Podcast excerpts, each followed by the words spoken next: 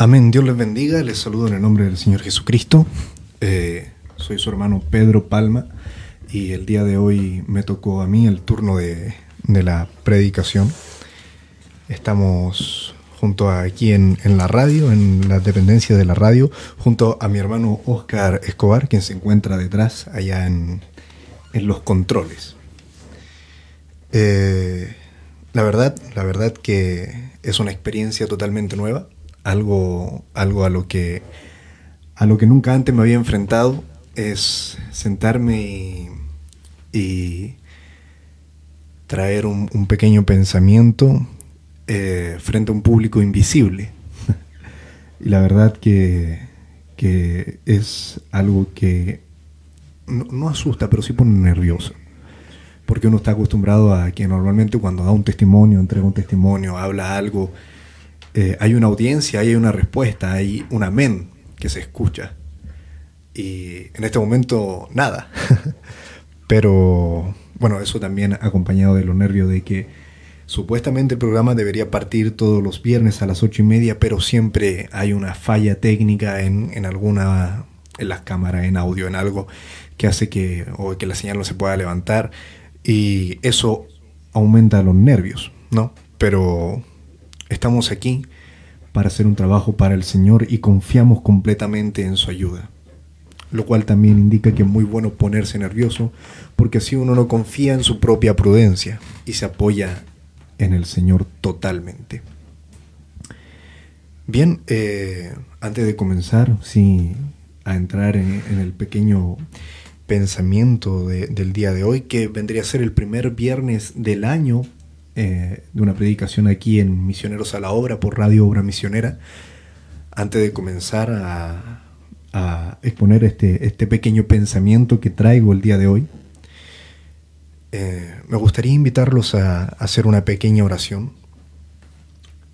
Pero antes, antes de, comenzar con, esta oración, me gustaría preguntar ahí a la audiencia invisible a los que están allá detrás de las cámaras, detrás de, las pantallas en internet, de los que puedan ver esto, a cada una de, las almas que escuchen eh, esto, si habría alguno que quisiera ser recordado en oración, yo no lo veré, no, pero el Señor, nuestro Dios Todopoderoso, Él conoce las peticiones de nuestro corazón. Entonces, si hay alguno ahí que, que tenga alguna petición de oración, que tenga algo en su corazón, que necesite del Señor, que debe, debe hacer conocido de eso a nuestro Señor. Levante su mano y, y acompáñeme en esta oración. Esa es la invitación. Amado Señor, Dios Todopoderoso y lleno de gracia.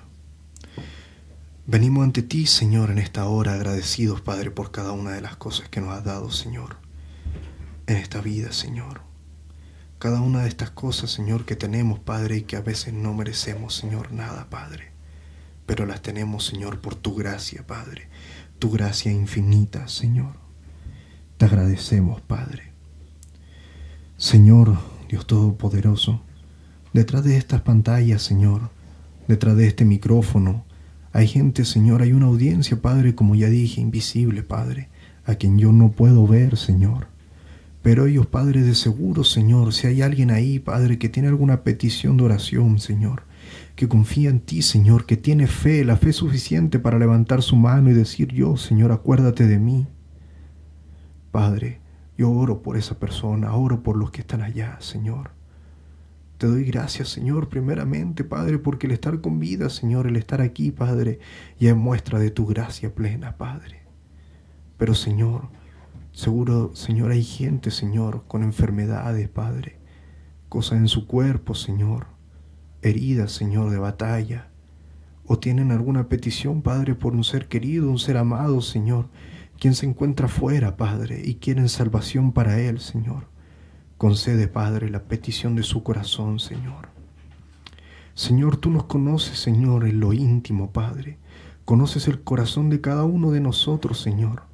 Conoce lo que quiere, Señor, lo que tiene, Señor, la fe que guarda dentro de él, Señor. Padre, y como tu palabra dice, Señor, tu fe te ha salvado. Eso, Señor, que cada una de estas personas puedan sentirlo en su corazón, puedan oírlo, Padre, puedan sentir que efectivamente su fe, Señor, las ha salvado, Padre. Si está dentro de tu voluntad, Señor, no hay nada imposible, Padre. Nada es imposible para el que cree, Señor. Tú me has hecho a mí, Señor, un testigo fiel, un testigo verdadero, Padre, de tu poder. Me has salvado, Señor. Yo pudiendo haber tocado la muerte, Señor, o ella haberme llevado a mí. Padre, tú me has salvado, Señor. Tú me has curado, tú has restaurado no solo mi cuerpo, sino también mi alma, Padre. Me has llenado, Señor, con tu espíritu, Padre y te doy gracias por ello. Y que eso sirva, Señor, para que la fe del que está oyendo, Señor, aumente, Señor, en recordarse, Padre, de lo de tus grandes milagros, Señor, para ayudarnos también a entrar, Señor, en el pensamiento del día de hoy. Te damos gracias y ponemos esta oración delante de ti, Señor, a tus pies, Padre, que llegue como fragancia, Señor, ante ti, en el bendito nombre del Señor Jesucristo. Amén. Bien, para, para comenzar, hoy está, medio duro esto. Eh, para comenzar con el temita del día de hoy, el pequeño pensamiento que, traigo, eh, me, había costado mucho ponerle un título y en efecto no se lo escribí. Aquí tenía algunas preguntas, pero la idea del día de hoy es hablar un poco acerca de, de la gracia, presentarte la gracia a quien está escuchando esto. Y, y no, no ser indiferente. Como título podría colocarle, deja que la gracia te sorprenda una vez más, porque a mí me sorprende día a día. Me gustaría partir por leer eh, aquí en Deuteronomios capítulo 7, verso 6 y verso 7. Dice así en el nombre del Señor Jesucristo. Dice, porque tú eres pueblo santo para Jehová tu Dios. Jehová tu Dios te ha escogido para ser para serle un pueblo especial, más que todos los pueblos sobre la tierra.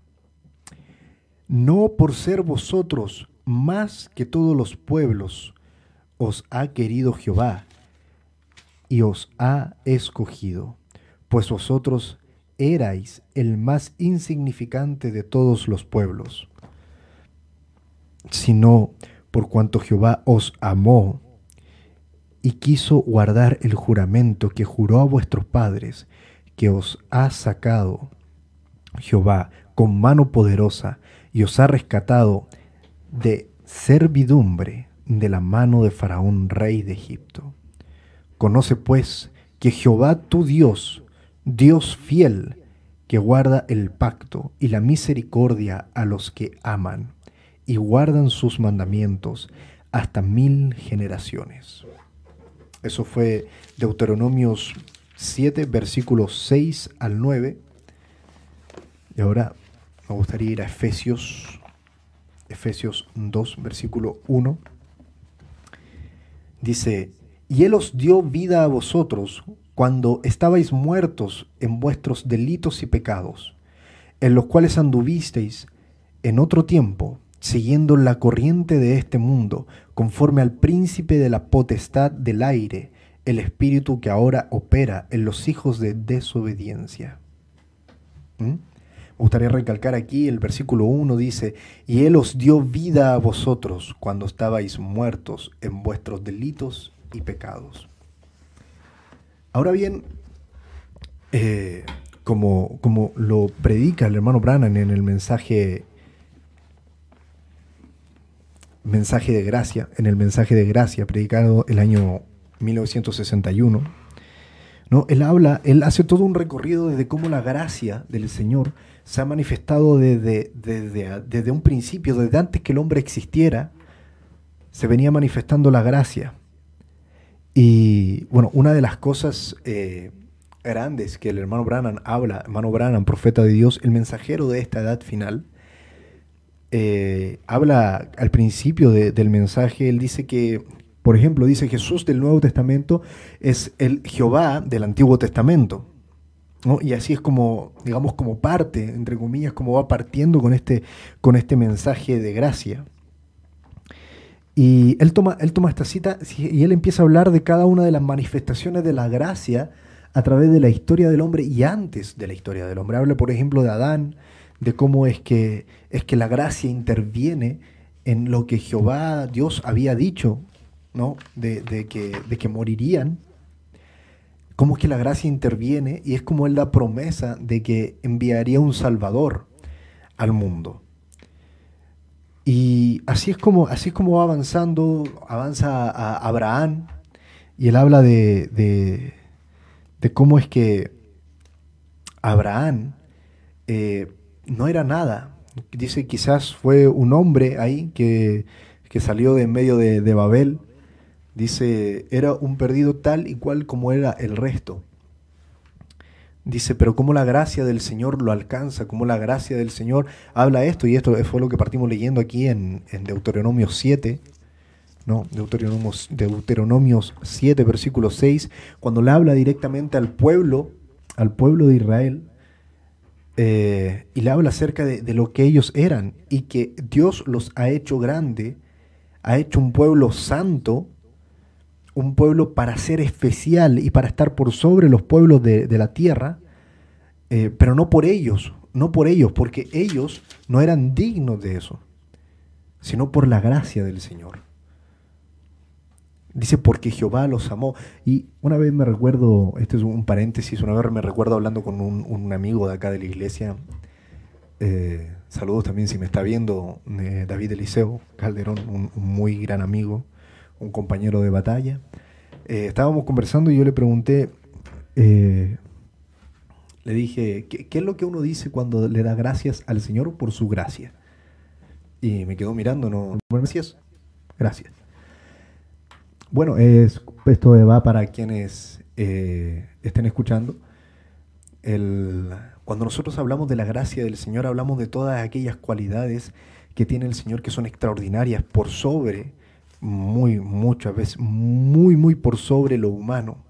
El amor, ¿no? la paciencia, todas aquellas virtudes que posee nuestro Señor.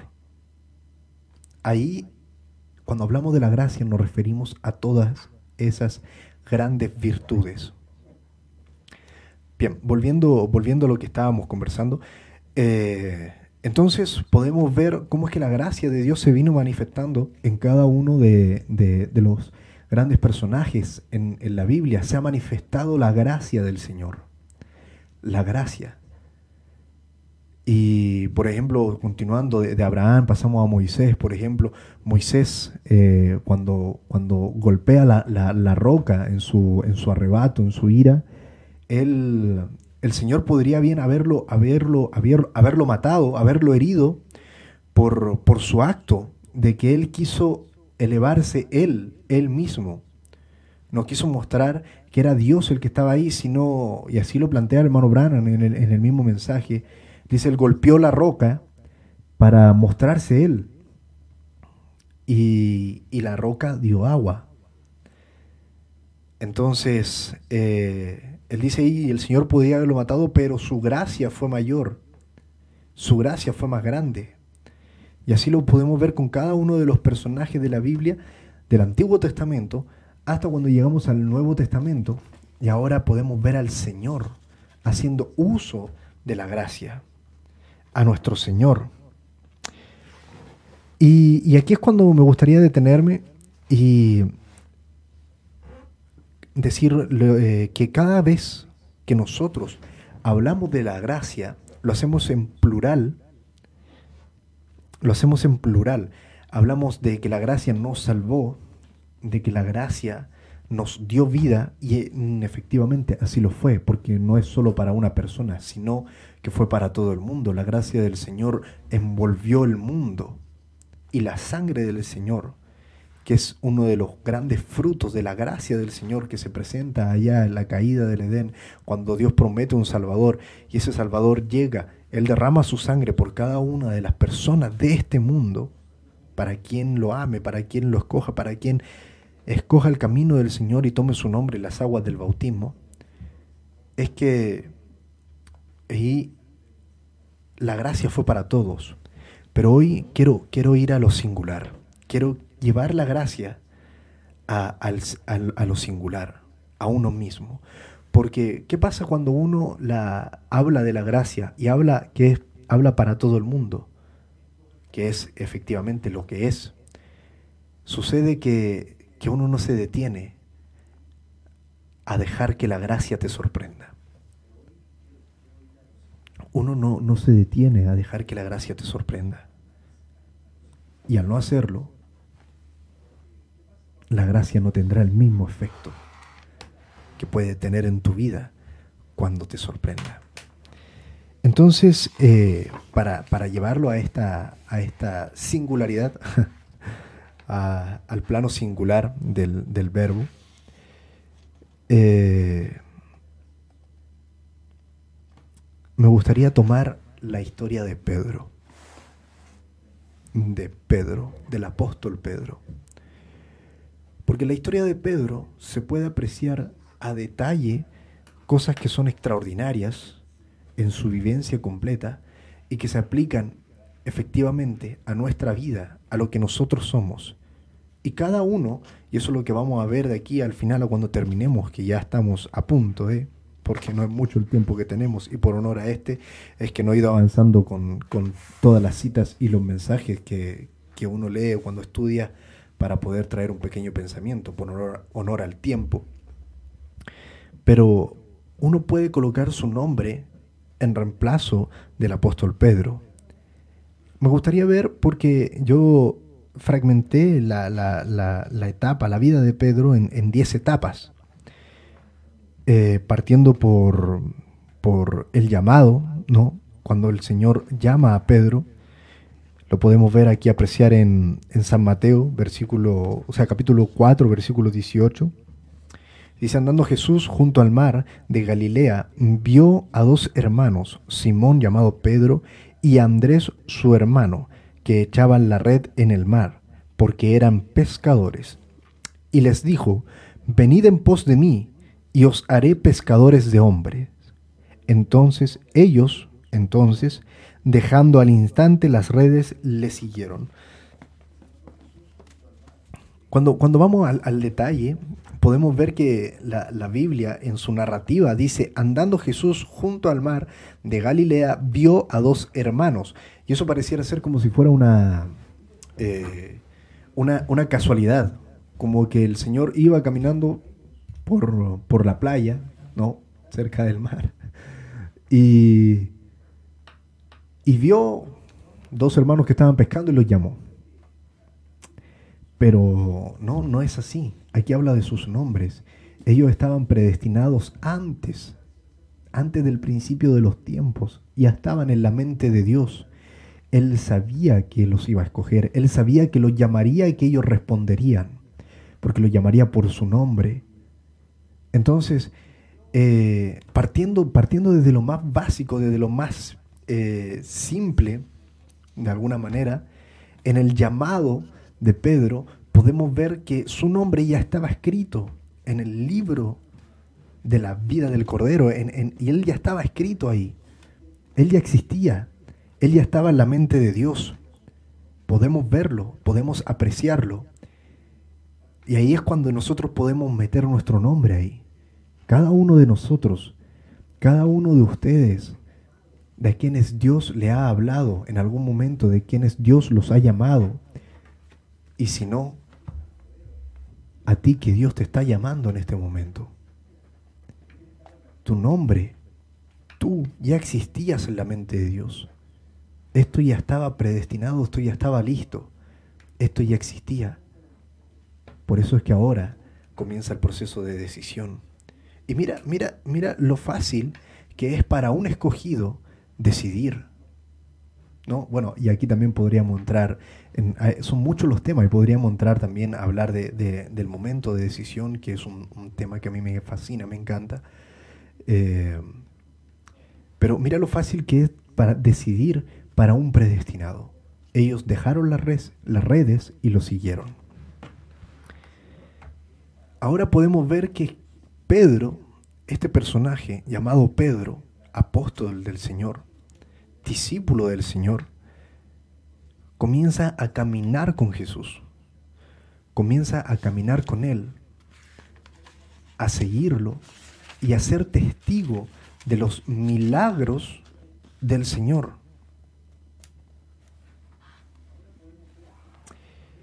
Es, es, algo, es algo demasiado grande el pensar en cómo, el, en cómo Pedro comenzó a caminar junto al Señor, comenzó a ser testigo de sus milagros, comenzó a ser testigo de las cosas extraordinarias y grandes que iba haciendo el Señor Jesucristo en su caminar. Y llegamos, por ejemplo, aquí a Mateos, avanzando por el libro de Mateos, llegamos a Mateos 14, versículo 13, de la alimentación de los cinco mil. Ese milagro fue extraordinario, extraordinario, al punto que dejó a los apóstoles, a los discípulos, los dejó... Hay una expresión ahí que me encantaría ocupar, que es la de la, chilena, esa de marcando ocupado, porque fue algo extraordinario. Partió cinco panes y dos peces y alimentó a cinco mil personas. Y no importa todas las explicaciones que se le ha intentado dar, eh, a nivel de manera científica, cuando hablan de que las barras eran demasiado grandes, entonces partiendo un pedacito para cada uno, se podían partir 5.000 trozos. Pero bueno, ahí hay algo, ahí hay algo demasiado grande. Y es que, y es que aún si tú quisieras darle esa explicación, ¿cómo explicas que cuando terminaron recogieron canastos llenos de pan? Entonces eso lo vemos aquí cuando dice, dice, y ellos dijeron, no tenemos aquí sino cinco panes y dos peces. Y él les dijo, traédmelos acá. Entonces mandó a la gente a recostarse sobre la hierba, y tomando los cinco panes y los dos peces, y levantando los ojos al cielo, al cielo, bendijo y partió y los dio y los y dio los panes a los discípulos y los discípulos a la multitud. Comieron todos y se saciaron y recogieron lo que sobró de los pedazos, doce cestas llenas. Fueron testigos de ese milagro. Pedro fue testigo de ese milagro. Pedro participó en ese milagro. Y aquí es cuando viene la segunda parte de las fragmentaciones que yo hice Dice, Pedro camina con Jesús, Pedro es testigo, y dice, Pedro es parte de los milagros. Y aquí me gustaría llevarlos a, continuando por el mismo capítulo, al versículo 25 en adelante. Dice, más a la cuarta vigilia de la noche, Jesús vino a ellos andando sobre el mar. Y los discípulos viéndole andar sobre el mar, se turbaron diciendo, un fantasma. Y dijeron, y dieron voces de miedo. Pero enseguida Jesús les habló diciendo, Tened ánimo, yo soy, no temáis. Entonces le respondió Pedro y dijo, Señor, si eres tú, manda que yo vaya a ti sobre las aguas. Y él dijo, ven. Y descendió Pedro de la barca y andando sobre las aguas para ir a Jesús. Pero al ver el fuerte viento, tuvo miedo y comenzando a hundirse, dio voces diciendo, Señor, sálvame. Pero al momento Jesús extendió la mano, asió de él y le dijo, hombre de poca fe, ¿por qué dudaste? Cuando nosotros leemos esta escritura, pensamos solamente en Pedro, pensamos en Pedro, pero no nos vemos a nosotros mismos.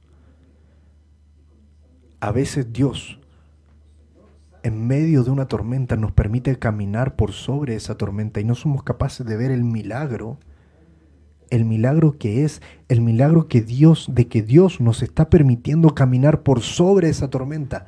Si bien son problemas porque son parte de este mundo, tal cual aquí es parte de un navegante enfrentarse a una tormenta, es parte de un marino, es parte de un pescador enfrentarse a una tormenta.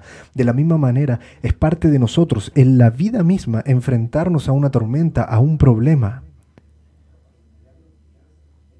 Pero de repente no nos damos cuenta del milagro que Dios nos permite al poder caminar por sobre esa tormenta.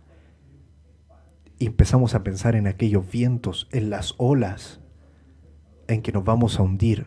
y efectivamente nos empezamos a hundir.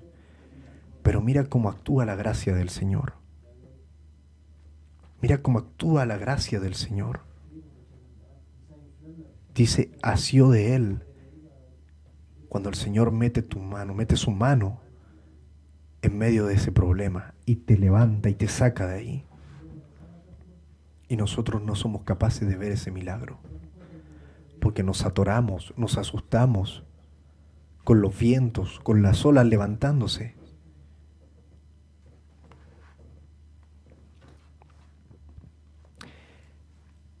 Aquí el Señor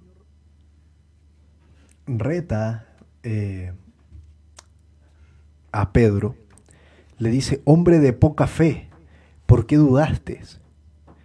Y al parecer, dentro del cuadro, nosotros podemos ver que Pedro tuvo más fe que el resto de los discípulos, porque fue el único que se atrevió, le dijo, Señor, si eres tú, permíteme. Pero aún así el Señor le dice, hombre de poca fe.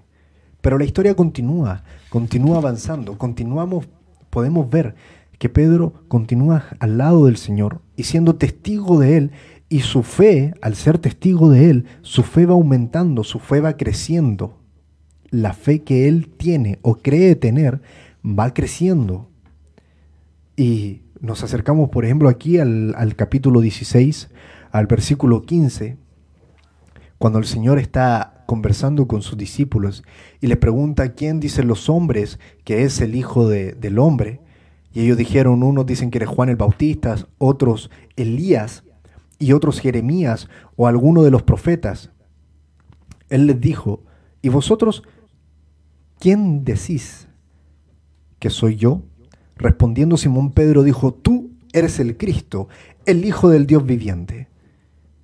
Entonces le respondió Jesús, Bienaventurado eres Simón, hijo de Jonás, porque no te lo reveló ni carne ni sangre, sino mi Padre que está en los cielos.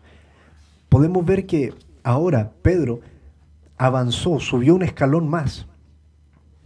Él no solo es parte de los milagros que el Señor está haciendo, sino que ahora pudo tener una revelación divina por parte del Dios Todopoderoso que le reveló que aquel personaje con el que estaba hablando era el mismo, era Cristo, el Hijo del Dios viviente.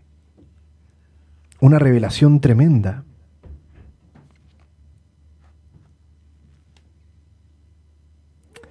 Tiene, tiene tremenda revelación. Y así, y así es como va avanzando, así es como va avanzando la historia, la historia de Pedro, ¿no? En, en el en el capítulo de Mateo.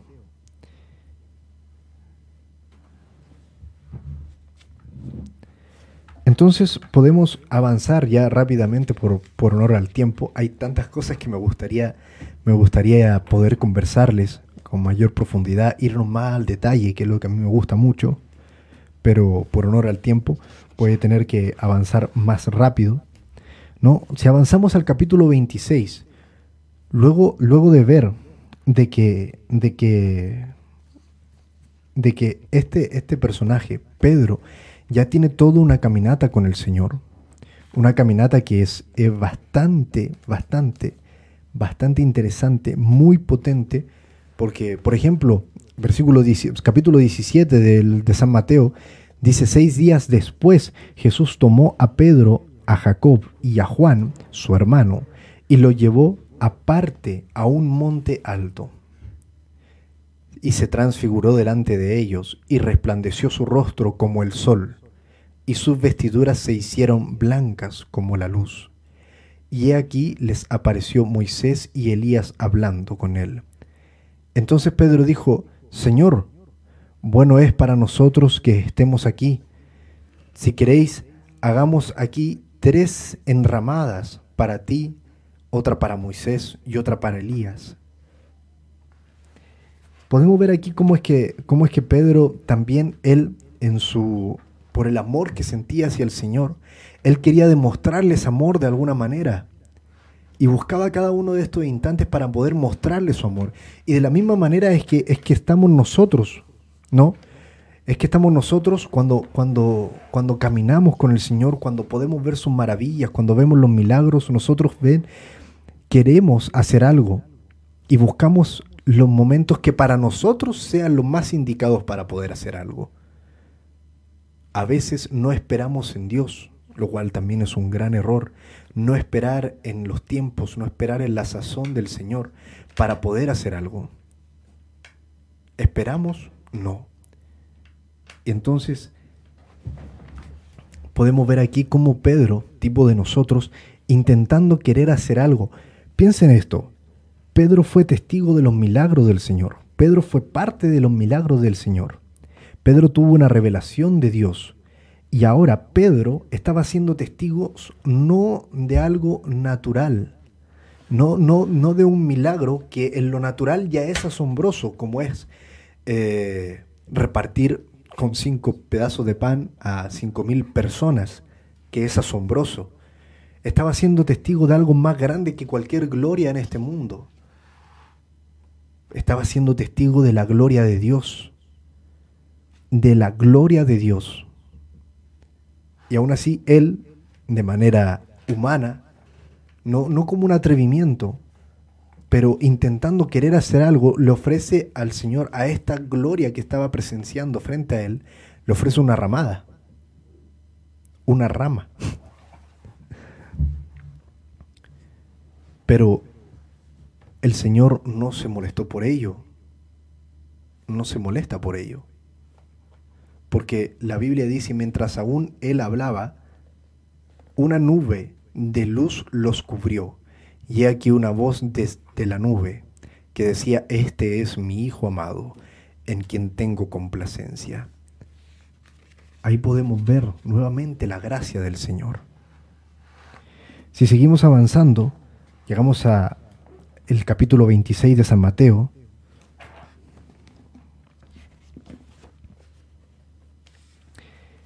Y pero antes me gustaría irme al, al el Evangelio según San Lucas,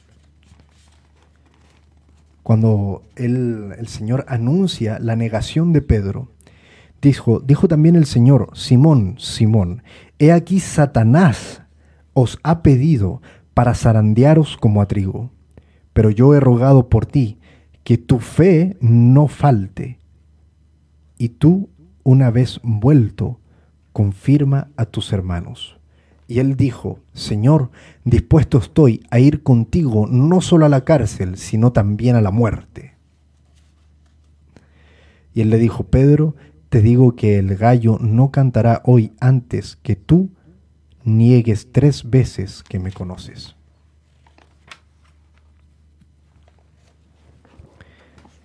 Aquí hay, aquí en, eso, en esos tres versículos hay, hay algo que es muy interesante y es el punto que me gustaría llegar el Señor advierte a Pedro.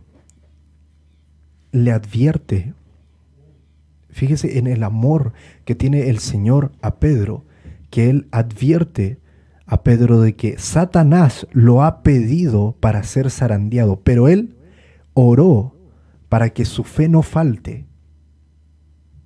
Él no, el Señor no oró pidiendo para que Satanás tuviese eh, un poco de, misericordia o de gracia con Pedro, porque no la tiene, ni la tuvo, ni la tendrá jamás. Él oró para que la fe de Pedro no falte, porque también como nos enseña las escrituras, el Señor evitaba, Él lo dice, dice, tu fe te ha salvado. Nunca dijo, mi poder que salió de mí te ha salvado. Lo podemos ver en la mujer con el flujo de sangre, por ejemplo. Él dice, tu fe te ha salvado. Y él oró por la fe de Pedro para que no faltase la fe de Pedro. Entonces, ahora volviendo aquí al capítulo 26 de San Mateo, en el versículo 31, dice, dice así, entonces Jesús les tomó, todos vosotros os escandalizaréis de mí esta noche, porque escrito está, heriré al pastor y las ovejas del rebaño serán dispersadas. Pero después de que haya resucitado, iré delante de vosotros a Galilea. Respondiendo Pedro le dijo, aunque todos se escandalizaren de ti, yo no me escandalizaré, yo nunca me escandalizaré. Es, es es extraordinario como Pedro es tipo de nosotros en muchísimos aspectos que se pueden ver dentro de él. No sé si se fijan, pero Pedro aquí pasó totalmente por alto, no escuchó, no oyó, no le prestó atención a que el Señor dice, cuando haya resucitado iré, delante de vosotros, sino que él solo se quedó, como a veces, como lo enseña también el hermano Branham, dice, no se, no se quede con el hueso, no se quede con el hueso, sino póngalo a un lado y comas el resto del plato. Dice, él solo se quedó con que el Señor dice que todos ellos se escandalizarán, se escandalizarán de, de él y él en, una, en una de, una manera aquí sí atrevida, él de alguna manera trata a nuestro Señor como, como un mentiroso al decirle, yo nunca me escandalizaré de ti. Y él intenta probar su fuerza. Él intenta probar su fuerza. Aquí, aquí hay algo que, que, es, que es interesante. Porque Pedro después de haber pasado todo esto y haber tenido la revelación que tuvo, y cuando el Señor le habló a él directamente, diciéndolo, esto no te, no te lo reveló ni carne ni sangre, sino mi Padre que está en los cielos, ahora podemos ver cómo es que Pedro tenía una confianza aún mayor, pero no en el Señor, sino en él mismo. Él tenía una confianza mayor en él él estaba seguro de que él al decir eso, eso no se lo iba a revelar carne ni sangre. Él confiaba en eso, confiaba en él. Él tenía la fuerza de su fe, estaba completamente basada en él porque estaba al lado del Señor. Y estaba seguro de que él lo haría, de que él jamás negaría al Señor. Pero si nos adelantamos unos versículos más, si nos adelantamos unos versículos más, llegamos a la negación. Versículo 69 dice, Pedro estaba sentado fuera en el patio. Y se le acercó una criada diciendo, tú también estabas con Jesús el, el Galileo. Mas él negó delante de todos diciendo, no sé lo que dices. Saliendo él a la puerta, le vio otra y le dijo a los que estaban allí, también éste estaba con Jesús el Nazareno. Pero él negó otra vez con juramento, juramentando, no conozco al hombre. Un poco después, acercándose, los que por allí estaban dijeron a Pedro, verdaderamente también tú eres de ellos, porque aún tu manera de hablar te descubre. Aquí me gustaría hacer un paréntesis y dirigirme a la audiencia joven, a los muchachos, a muchos que como yo están en la universidad, que a veces han pasado una experiencia más o menos similar, más a los que hemos nacido aquí adentro, a los que tenemos una caminata aquí adentro, a los que igual que Pedro hemos sido testigos de grandes milagros, de cosas extraordinarias de cosas que difícilmente pudieran llegar a tener una explicación y es casi imposible y es imposible porque son milagros. A veces estando en reuniones o con jóvenes entre nosotros mismos, es muy fácil pararnos por esto, es muy fácil pararnos por lo que somos, pararnos porque somos cristianos. Pero a todos nos ha pasado que cuando entramos a la universidad, cuando entramos al colegio, cuando entramos a nuestro primer trabajo, tenemos vergüenza de que nuestra manera de hablar, de que nuestra manera de comportarnos nos separe del resto. Muchos de los muchachos, amigos míos, trabajando en su trabajo, construcción, instalar cosas, eh, aire acondicionado, no sé,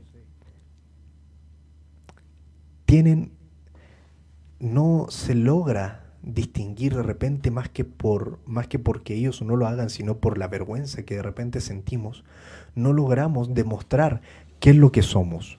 Aquí a Pedro se le reconoce no solo porque alguien lo vio por ahí al lado del Señor, sino porque, como dice la escritura, su manera de hablar era diferente a la del resto.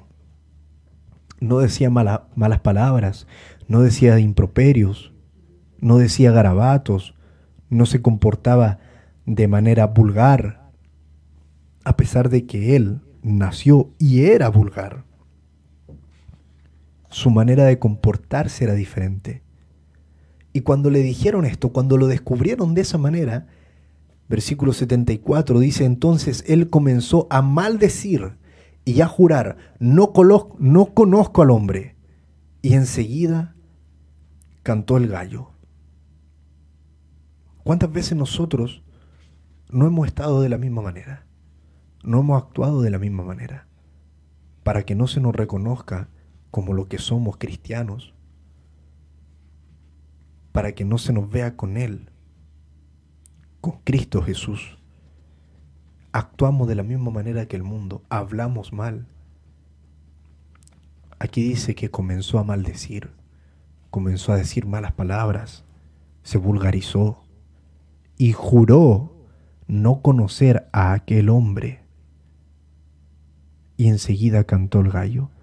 Entonces Pedro se acordó de las palabras de Jesús que le había dicho, antes que cante el gallo me negarás tres veces, y saliendo fuera lloró amargamente. Y es de la manera en la que, en la que nos encontramos y en la que estamos muchas veces por causa del enemigo, por causa del diablo, por causa de que estamos viviendo aquí, en su mundo, en su reino. No importa qué país sea, no importa qué, qué política esté gobernando, no importa qué tipo de gobierno tengan, si es un monárquico o un democrático. Este mundo le pertenece a Satanás, es el Edén de Satán. Y nosotros, nosotros estamos en medio de él. Y muchas veces no una, ni dos, ni tres, va a venir gente del mundo. A ti, muchacho, a ti, amigo mío, a ti quien está escuchando esto. Y en tu manera de comportarte, en tu manera de vestir, en tu manera de ser, en tus palabras, en tu vocabulario, va a notar una diferencia y va a decir que eres cristiano. Ellos lo dirán. ¿Y cuántas veces nosotros caemos en esto? En maldecir, en jurar, en decir, no, no, no, no, no, no. Yo no voy a la iglesia. O yo voy, pero porque mis papás me llevan. Pero cuando te acuerdas, cuando empiezas a recordar lo que hizo el Señor, lo que Él ha hecho en tu vida, de lo que te ha cuidado, de lo que te ha guardado. Lloramos amargamente. Porque nosotros estamos aquí. Y como nos ha enseñado nuestro pastor, yo no tengo nada, nada que decirle al mundo, oh, lo que me he perdido. Porque Dios me ha mantenido limpio. Tengo mi familia. Estoy formando una familia tengo un hijo, una esposa, no soy un alcohólico, no soy un drogadicto. Y si no eres de ellos, de los que estamos aquí en los barrios bajos, en la periferia de la ciudad, y no eres alcohólico ni eres drogadicto, de seguro si estás atrapado por el mundo, en su dinero, en el trabajo, en las preocupaciones, en deudas, lo dice hasta un personaje muy escuchado de todo chileno, un señor Legrand, Coco Legrand. Él dice cómo es que, él habla de, de los hombres ahí en el barrio alto, cómo es que no tienen presencia presente. Llegan ahí, no conocen ni a su familia. El Señor nos ha librado a nosotros de esto, como decía en Efesios 2, pudiendo estar muertos en nuestros delitos y en nuestros pecados. Dios, Él nos ha dado vida. Él nos ha dado vida.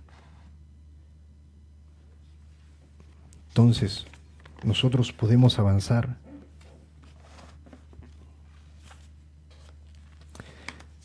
Ir a Marcos 16. Cuando habla de la resurrección del Señor, cuando va María Magdalena, María y Salomé, Van a la tumba del Señor y ven que no está. Avanzamos, versículo 6. Dice, mas él les dijo, está hablando del ángel que se les, se les apareció, no os asustéis, buscáis a Jesús Nazareno, el que fue crucificado, ha resucitado, no está aquí. Mirad el lugar donde le pusieron.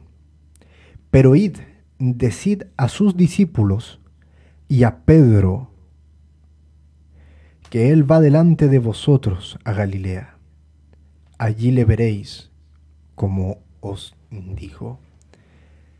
Fíjese aquí cómo es que el ángel que trae la noticia del Señor, obviamente no la trae porque a él se le ocurrió. Es un ángel, ellos no se mueven si el Señor no les dice que se muevan, va. Y cada una de las palabras de su boca, Dios las puso ahí.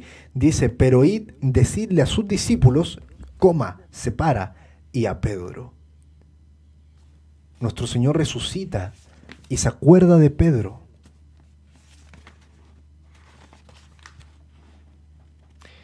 Él resucita y se acuerda de Pedro.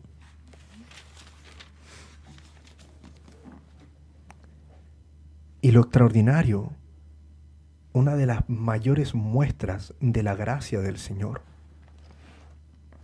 es cuando en San Juan capítulo 21 versículo 15, el Señor llama a Pedro aparte y ahora él le pregunta, dice, cuando hubieron comido, Jesús dijo a Simón Pedro, Simón, hijo de Jonás, ¿me amas más que estos? Le respondió, sí, Señor, tú sabes que te amo. Él le dijo, entonces apacienta mis corderos. Volvió a decirle la segunda vez, Simón, Hijo de Jonás, ¿me amas? Pedro le respondió, sí, Señor, tú sabes que te amo. Apastorea mis ovejas. Entonces le dijo una tercera vez, Simón, hijo de Jonás, ¿me amas? Y Pedro se entristeció de que le dijese la tercera vez, ¿me amas? porque él sabía por qué se lo estaba preguntando.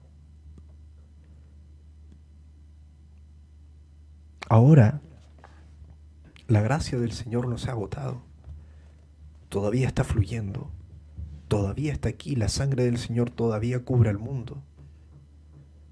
Si el Señor te ha llamado en algún momento, si escuchaste tu nombre, si te viste ahí caminando a su lado, pero en algún momento negaste de Él, te apartaste de Él, por vergüenza, por problemas, por angustias, por desilusiones.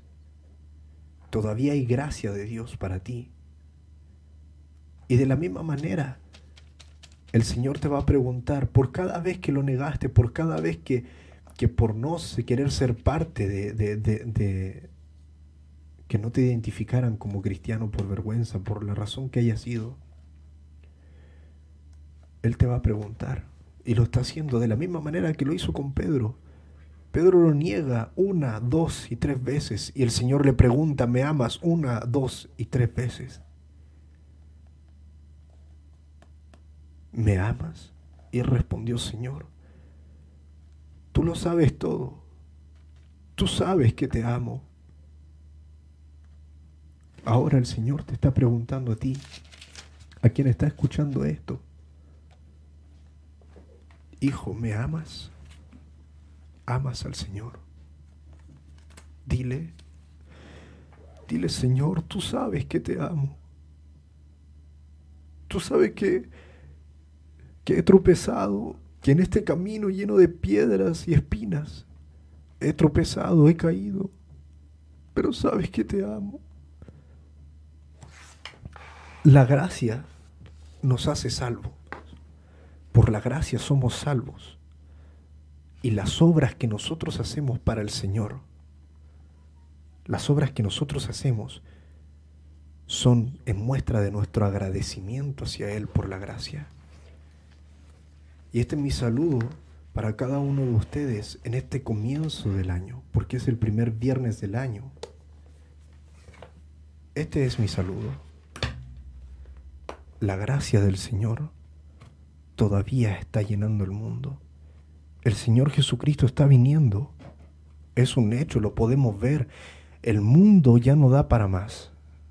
En cada una de las noticias, cada país tiene sus conflictos grandes, no pequeños. La naturaleza ha cambiado. El Señor está viniendo. Y hay gracia para ti. Gracia para ti.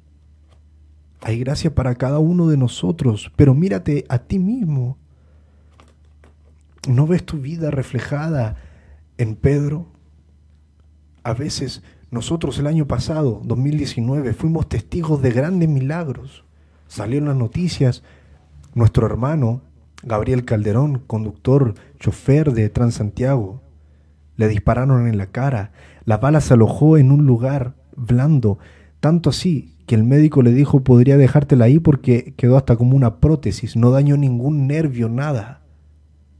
No lo atravesó, nada. Dime si no fue la mano del Señor que colocó esa bala ahí. ¿Para qué bien no podría haberle dado? Pero nosotros siendo hombres miserables y pequeños no hubiéramos visto la gloria de Dios ahí. Si esa bala no lo hubiera pegado hubiese sido, hubiese sido simplemente una bala que no le dio. Pero fíjate, ¿dónde está la gloria del Señor? En que Él tomó esa bala pudo haberle hecho serios daños por decirlo menos, porque era la cara, podría haberlo matado y la colocó en un lugar que no dañó absolutamente nada. Nada. Esa es la gloria de nuestro Señor. Y nosotros siendo testigos de ello, de repente caemos por problemas tan pequeños como que nos identifiquen como cristianos, como lo que somos. Pero la gracia del Señor es más grande. La gracia del Señor, la gracia del Señor te está llamando el día de hoy. La gracia del Señor está tocando tu puerta. La gracia del Señor está tocando tu corazón y está preguntando, ¿me amas? Él te ama, Él te ha amado, Él dio su vida por ti. Y ahora te está preguntando a ti, ¿lo amas? Demuéstrale su amor, tu amor al Señor. Y ahora para terminar, cerraremos con una oración mientras escuchamos las notas de Amazing Grace una canción que tiene un testimonio tremendo en quien la compuso. Una persona mala, John Newton, muy malo traficante de esclavos, uno de los peores y malos que la historia ha podido producir.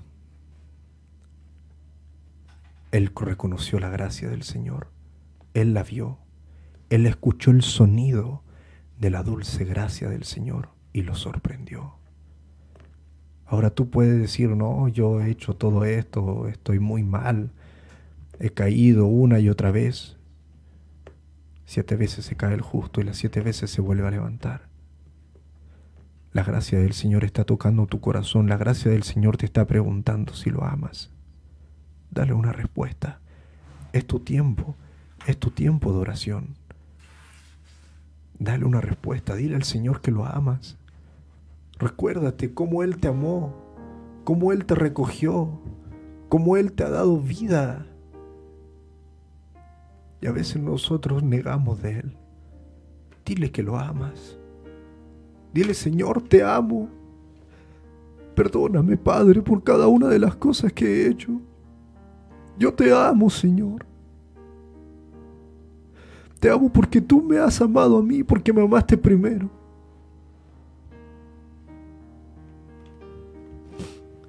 Amado Señor, Dios Todopoderoso, gracias Padre. Gracias por tu infinita bondad. Gracias por tu gracia. Hoy estamos aquí. Hoy estamos trabajando, hoy estamos en pie, solo porque tu gracia nos los ha permitido solo por tu gracia, Padre. Nos ha dado la oportunidad de escoger, Señor. Y ciertamente hemos escogido tu camino y no es fácil. El diablo se nos arroja con todo, Padre. El diablo nos acusa, el diablo nos hace tropezar y nos acusa, Señor. Pero no queremos oír eso, Padre. No queremos oír la acusación del enemigo. Queremos ver tu gracia, Señor. Padre, en medio de esto, Señor, tampoco quisiéramos ir donde ti, Señor, y ocuparte, Señor Padre. Perdónanos si te ocupamos, Señor, como una segunda opción, como cada vez que estamos enfermos, Señor, solo ahí acudir a ti. No, Señor. No sanen nuestros cuerpos, sana nuestra alma, Padre. Llénanos con tu Espíritu Santo, Señor.